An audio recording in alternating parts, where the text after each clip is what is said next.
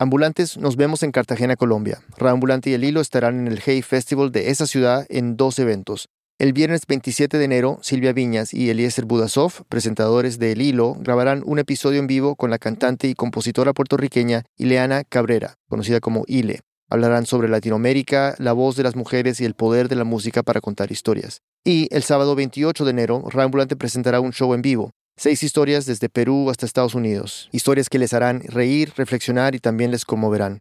Para más información, ingresen a heyfestival.org diagonal Cartagena. Hola ambulantes, soy Daniel Alarcón. Este fin de año, mientras nos tomamos un merecido descanso, vamos a traerles tres episodios en nuestro otro podcast, El Hilo, que sale cada viernes. Para los que no lo conocen aún, El Hilo es noticioso, un tema por semana, de esos que son conversación en toda América Latina. Estamos súper orgullosos de este podcast y creemos que les puede gustar. La semana pasada les compartimos un episodio desde Puerto Rico y hoy les tenemos uno desde Chile. Espero que lo disfruten. Gracias.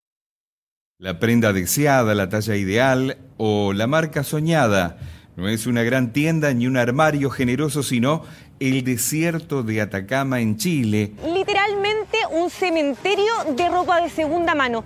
Todos hemos visto las imágenes de montañas de ropa en el desierto de Atacama, ¿no? ¿Cuál fue tu reacción cuando viste estas imágenes? Creo que mi reacción fue, oh, por fin estas imágenes están saliendo fuera del círculo de la gente que sabíamos que este es un problema hace muchos, muchos años. Qué bueno que está apareciendo en la prensa internacional. En plein désert d'Atacama. A mountain of discarded clothing guts a strange sight in Chile's Atacama Desert. Unfassbare Bilder aus der Atacama-Wüste in Chile. Qué bueno que tengamos la atención del mundo y a raíz de este problema, ¿no? que es como la punta del iceberg de un gran problema que hay atrás, se abra la discusión y podamos empezar a hablar de este tema.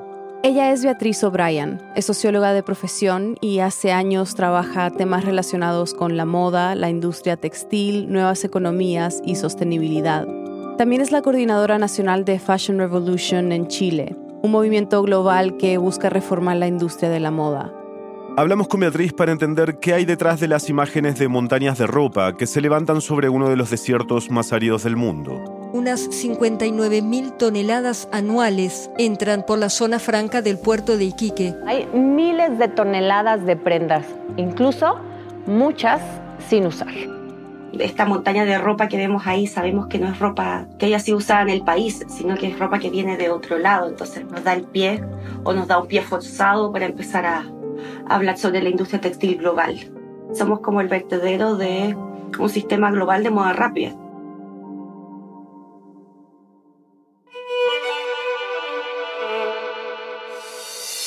Bienvenidos a El Hilo, un podcast de Radio Ambulante Estudios y Vice News. Soy Silvia Viñas. Y yo soy Elías Budasov.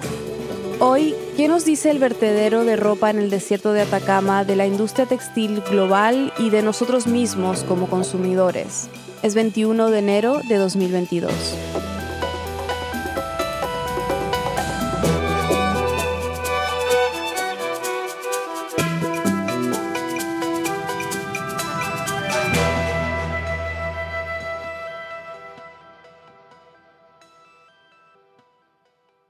Visualmente es muy choqueante, porque además está el desierto donde no hay nada y de repente hay este cúmulo de ropa en un lugar que uno piensa como, oh, ahí no vive nadie o ahí no hay nada, pero y uno dice, ¿cómo llegó esa ropa? Es como si hubiera bajado, no sé, un platillo volador y lo hubiera dejado ahí. Esa es un poco la sensación que dan las imágenes vistas desde afuera. Pero no es tan así porque la ciudad de Iquique está muy cerca, ¿no? La ciudad de Iquique es el plano y después ya saliendo de la ciudad de Iquique ya empieza a subir al altiplano, entonces cosa de llenar una camioneta o llegar a un furgón y ir a botar ropa, no, no, es tan, no es tan difícil, ¿no? La pregunta es por qué existe esa necesidad de tirar la ropa ahí y en esas cantidades. Yo diría que en Sudamérica Iquique es el gran puerto de entrada de ropa de segunda mano. La prensa reporta que cada semana millones de prendas usadas llegan a la zona franca de Iquique, conocida como la Sofri. La Sofri es el gran mercado de Iquique donde se vende la ropa al por mayor al por menor también, pero se compra por mayor. Es ropa que viene en fardos o viene en pacas. Las pacas son paquetes de ropa prensada que traen una mezcla variada de prendas. Últimamente ya son pacas más grandes, de unos 50 kilos, pero es ropa de segunda, que viene principalmente porque en Latinoamérica tenemos siempre el problema de la data, ¿no? Como no tenemos tanta data con respecto al tema,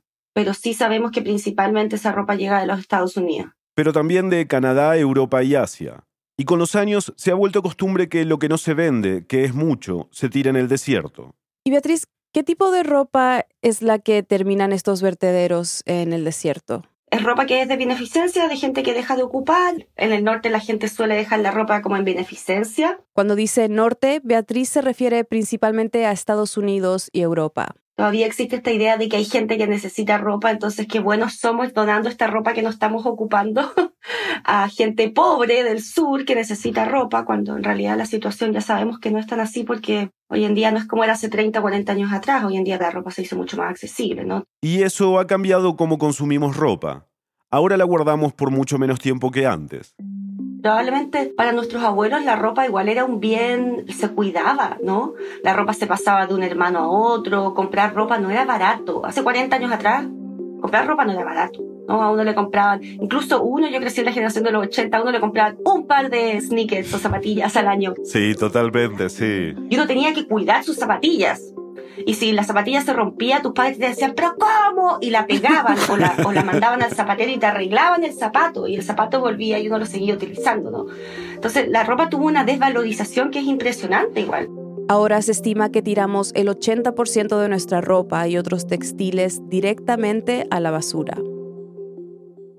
Y no solo es que la ropa se haya vuelto más accesible y más barata, hay un tema de volumen. Ya no se trata de la temporada otoño-invierno y primavera-verano.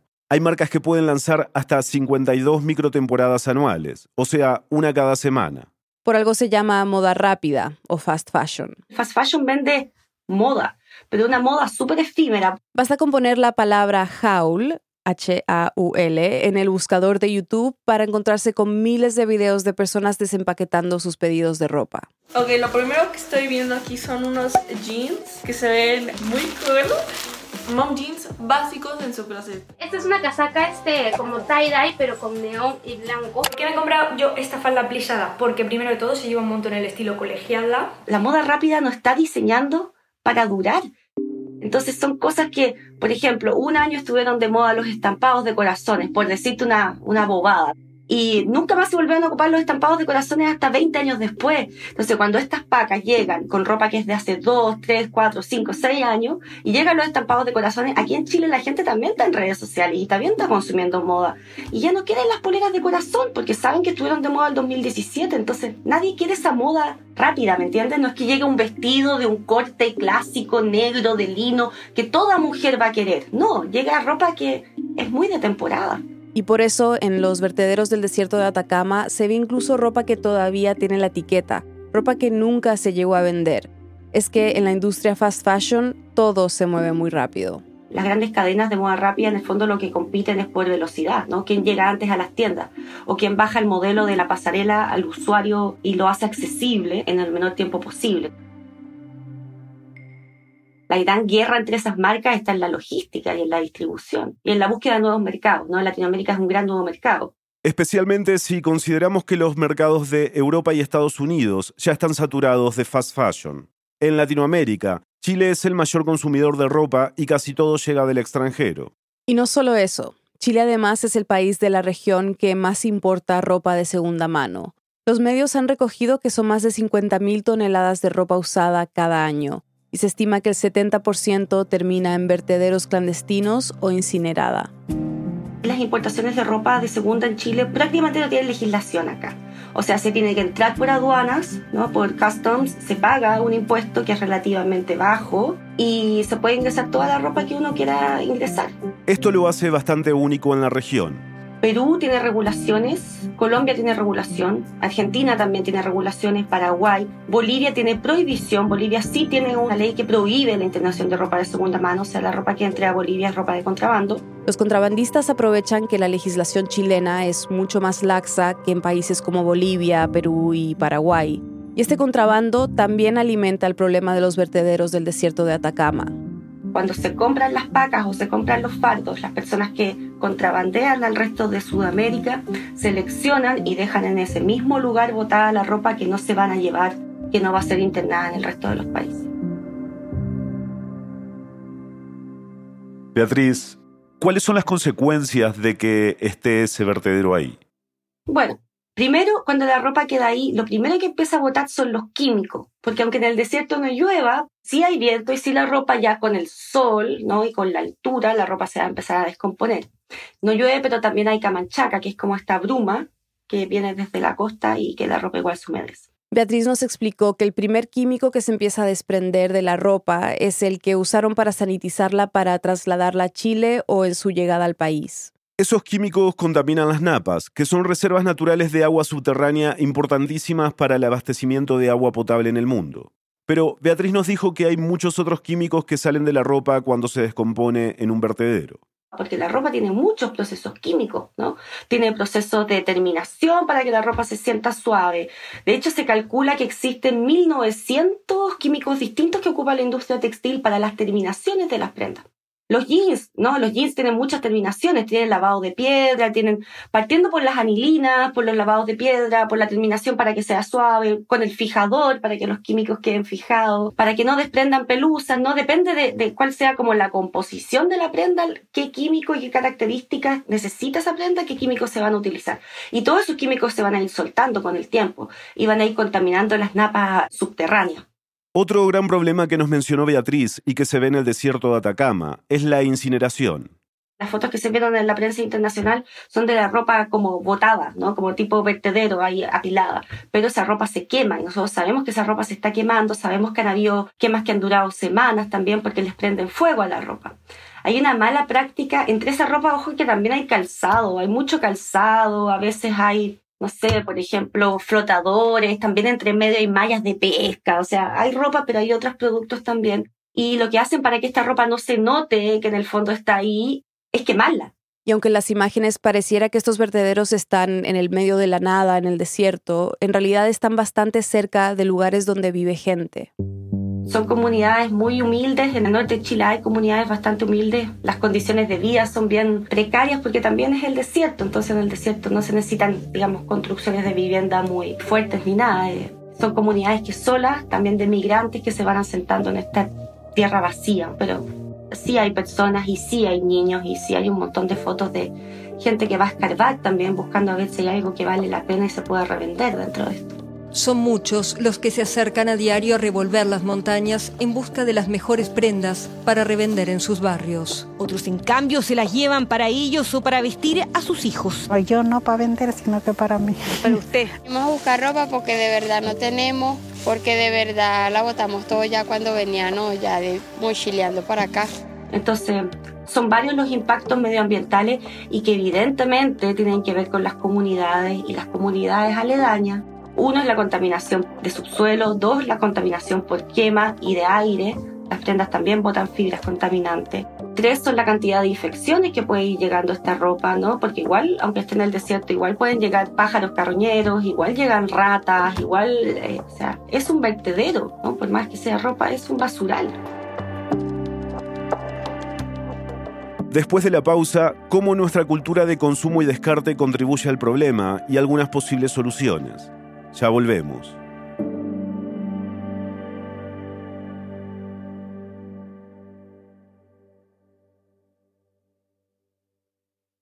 Estamos de vuelta en el hilo. Antes de la pausa, Beatriz nos explicó que la ropa que está en los vertederos del desierto de Atacama desprende químicos que contaminan el subsuelo y que la quema de esa ropa también tiene impactos en el medio ambiente y en la salud de las personas que viven cerca. Pero la ropa que usamos empieza a contaminar mucho antes de llegar a un vertedero. El gran problema que tenemos hoy en día en la industria textil, y hay que decirlo así, sin duda alguna es la sobreproducción y el sobreconsumo. Porque todo lo que tenemos viene de la naturaleza. Por más de que digamos que hay cosas que son el plástico, evidentemente es creado por el ser humano, pero igual viene de combustibles fósiles. Todo lo que tenemos viene de la naturaleza. Y la industria de la moda está exigiendo muchísimo. Está exigiendo en cuanto a tierra, ¿no? Para plantar algodón yo necesito tierra. Entonces, ¿qué es lo que pasa con esa tierra? ¿No? ¿De dónde saco esa tierra? Porque hay cierta cantidad de tierra disponible en el mundo. Beatriz menciona el algodón porque es una de las fibras naturales más demandadas. Los países que producen más algodón son India, China y Estados Unidos. También están entre los principales productores Brasil, Pakistán y Turquía. Y hay toda una historia detrás del algodón y cómo ha ido cambiando su producción para adaptarse a una industria textil global que Beatriz describe como gigante y voraz. Pero lo que tienen que saber ahora es que con la subida en la demanda de algodón se empezó a reemplazar la planta natural por una semilla de alta producción. O sea, el algodón que se usa hoy para hacer nuestra ropa ha sido modificado genéticamente. El algodón que tenemos ahora sí, es más productivo, pero ha demandado una cantidad de agua que es impresionante. Esta producción de algodón ha tenido consecuencias graves. Es cosa de ver lo que pasó con el mar de Aral. El lago que bordea Kazajistán y Uzbekistán era uno de los más grandes del mundo hace menos de un siglo. Ahora está prácticamente seco. Y ahora tienen un desierto. Y uno ve esas imágenes y son impresionantes. Hay barcos en la mitad de un desierto de algo que era un mar. Y ahora solo queda 10% de su volumen de agua. El poliéster y el algodón son las fibras que más se usan para hacer la ropa que vestimos y procesarlas implica muchísimos recursos. Y esos químicos que mencionaba Beatriz, que se desprenden de la ropa en los vertederos, empiezan a contaminar mucho antes de llegar ahí. Nos dio el ejemplo de China, responsable de más de la mitad de la producción textil en el mundo ellos tienen ríos que no sé si ustedes lo han visto, pero son ríos, por ejemplo, hay un río que es completamente azul porque tiñen con índigo para hacer jeans. Esa contaminación evidentemente tiene que ver con la contaminación de la gente que vive cerca, ¿no? De que eso se respira, de que esa agua ya no se puede limpiar. Y claro, la industria textil también contamina, como todas, por la cantidad tan grande de energía que usa.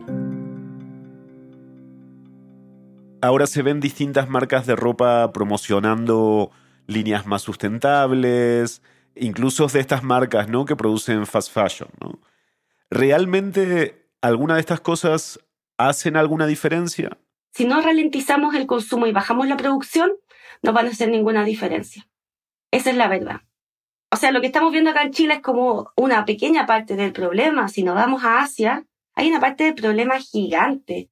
En la India hay generaciones completas de niños que por los pesticidas que le estamos echando los algodones nacen con problemas, ¿no?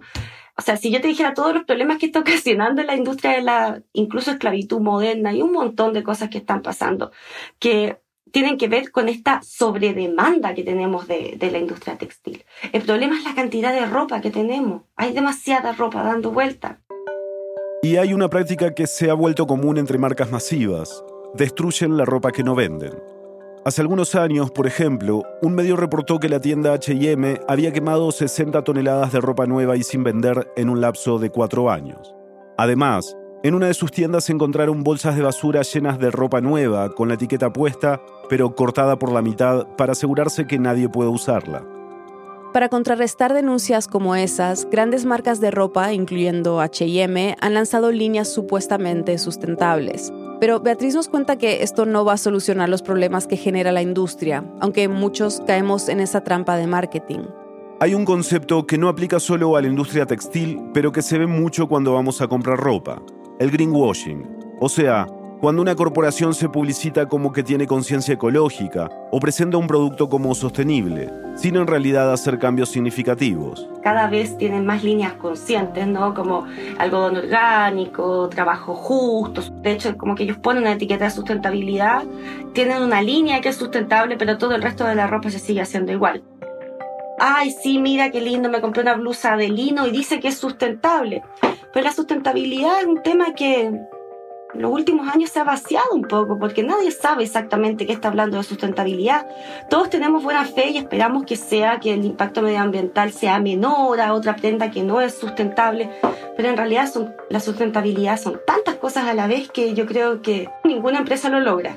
Ni siquiera las marcas pequeñas que tienen más control sobre su cadena productiva logran tener control sobre todos los ámbitos. Yo diría que uno tiene que pensar como, ya, si me estás hablando de sustentabilidad, ¿qué me estás hablando? ¿Que estás gastando menos agua? ¿O que a, tu gente le estás pagando mejor? ¿O que, a qué te estás dirigiendo con esta? Porque te dicen, oh, sustentable, oh, listo, sustentable, lo compro. Eso justo te queríamos preguntar, ¿qué podemos hacer como consumidores para no alimentar este problema? Nos toca una tarea como consumidores, yo creo que es bastante importante, ¿no? De, de informarnos. Hay mucha gente que se siente un poco abrumada por la cantidad de información que tiene que manejar para ser un consumidor consciente. Pero tampoco es tanto, uno va aprendiendo y uno lo va asimilando y se va transformando en un hábito o en una práctica y una vez que ya tiene esa práctica, ya la tiene incorporada y al momento de elegir, los seres humanos somos bastante rápidos leyendo códigos, ¿no? Entonces uno ya sabe, mm, mira esto, mm". Ya partiendo por la empresa, si es que es una empresa que mueve un volumen millonario, ya es imposible que sea sustentable. Además de educarnos, que a veces puede sentirse abrumador, Beatriz nos dio algunos consejos prácticos. Hay una nueva eh, terminología en sustentabilidad en la industria textil que se llama la industria de la moda que se llama economía del compartir. Y la economía del compartir está creando un montón de plataformas que además la digitalización y la globalización comunicacional están permitiendo, que son, por ejemplo, plataformas de intercambio de ropa, plataformas de venta. Beatriz dice que tenemos que preocuparnos de no usar recursos nuevos. En vez de comprar un vestido nuevo, por ejemplo, podemos ir a una costurera que nos ayude a modificar uno antiguo o arreglarlo. O podemos hablar con upcyclers, recicladores que te ayudan a transformar cosas en algo totalmente nuevo. Cada vez hay más opciones. Ferias de intercambio, segunda mano, intercambiar con las amigas, ponerlo a la venta en internet, o regalarlo, o pedirle a alguien, o que alguien regale, que esté diciendo regalo estas cosas, ¿no? Hay que hacerlo en conjunto. Yo creo que tenemos que empezar a pensar como en la desposesión material un poco y hacer que los productos vayan circulando entre nosotros, ¿no? Se trata básicamente de transformar esa cultura de consumo y descarte, donde la gente no soporta la idea de repetir un look. Mientras tanto, la cantidad de basura textil que se ha acumulado en el desierto de Atacama es tan grande que las autoridades locales dicen que necesitan una suma millonaria para removerla, más de 3 millones y medio de dólares. El problema es enorme, pero hay personas que buscan mitigarlo. Por ejemplo, hay una fábrica en la zona que toma los residuos y los convierte en paneles de aislamiento para viviendas sociales. Y parte de la solución también pasa por propuestas de regulación. Como mencionamos antes, en Chile la ley es bastante laxa, pero hay iniciativas que, si bien no resuelven el problema del desierto, buscan crear conciencia. Una de ellas es un proyecto de ley de ecoetiquetado, el ecoetiquetado plantea que si tú te compras, por ejemplo, un par de jeans, el jeans diga, este jeans utilizó 50 litros de agua, esta cantidad de químicos, cuánta gente trabajó en tu jeans, cuánto demoró en hacerse, en qué lugar se hizo la tela, en qué lugar se confeccionó, cómo viajó a tu, ¿no? Porque se trajo en avión, se trajo en barco, por cuántos lugares pasó. Toda, toda, toda esa información de trazabilidad debería tener el ecoetiquetado pero no hay claridad de cuándo podría avanzar ese proyecto de ley, que está en su primer trámite en la Cámara de Diputados desde agosto de 2021. Después, otra ley es la ley REP, es la ley de responsabilidad extendida del productor. Es una ley que responsabiliza a los productores e importadores de distintas industrias por la basura y los residuos que generan sus productos. Busca que se hagan cargo estableciendo metas de recolección y reciclaje, entre otras medidas. Esta ley se aprobó hace años en Chile, pero se ha ido implementando de forma gradual. Originalmente, la industria de la ropa y textil no estaba incluida en la ley, pero hace unos meses el Ministerio del Medio Ambiente anunció que eso cambiará. Y si se concreta, debería funcionar así. La ley de responsabilidad extendida del productor tiene que decir que donde tú compres o adquieras una prenda, ese productor tiene que darte una solución para el fin de vida de tu prenda.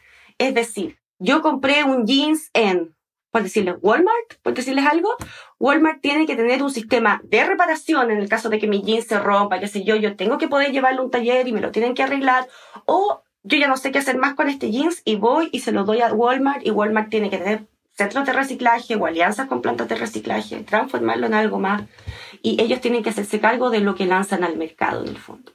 Para Beatriz, es urgente que los países empiecen a pensar en qué posición están dentro de la industria textil global. El fast fashion lleva solo 30 años, ¿no? La ropa existe desde que existen las personas, entonces yo creo que estamos en un momento en que podemos pensar cómo queremos nuestra industria textil también.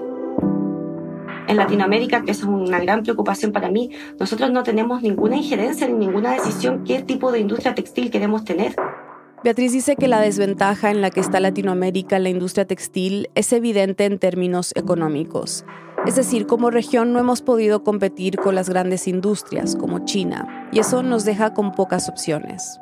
No tenemos ninguna soberanía económica con respecto a cómo nosotros manejamos nuestros capitales, la cantidad de empleo que podemos dar, los trabajos que podemos desarrollar en la industria textil. No podemos decidir nada porque estamos, ya estamos en un lugar dentro de este orden mundial y es como ese es el lugar que nos toca estamos en una situación de dependencia en cuanto a la industria textil con respecto al resto del mundo. Sí, mándenlo todo lo que ustedes no quieran y nosotros aquí veremos cómo nos hacemos cargo de la basura, ¿no? Por más de que nosotros digamos somos un país, estamos en vías de desarrollo, estamos recibiendo la basura de otras partes del mundo. Y la industria textil, dice Beatriz, no es algo que deberíamos ver solo desde el punto de vista económico. La ropa también es cultura. Vestir no solamente taparse y abrigarse, el textil tiene que ver con tantas cosas, ¿no? Con nuestra historia, con las mujeres, con que nacemos y nos arropan en una manta y morimos y nos arropan en una manta, ¿no? No sé, hay, hay mucha historia en la ropa. Y nuestra industria la banalizó y nosotros también. Este desecho que tenemos en, en el norte también es el desecho de nuestra cultura, ¿no?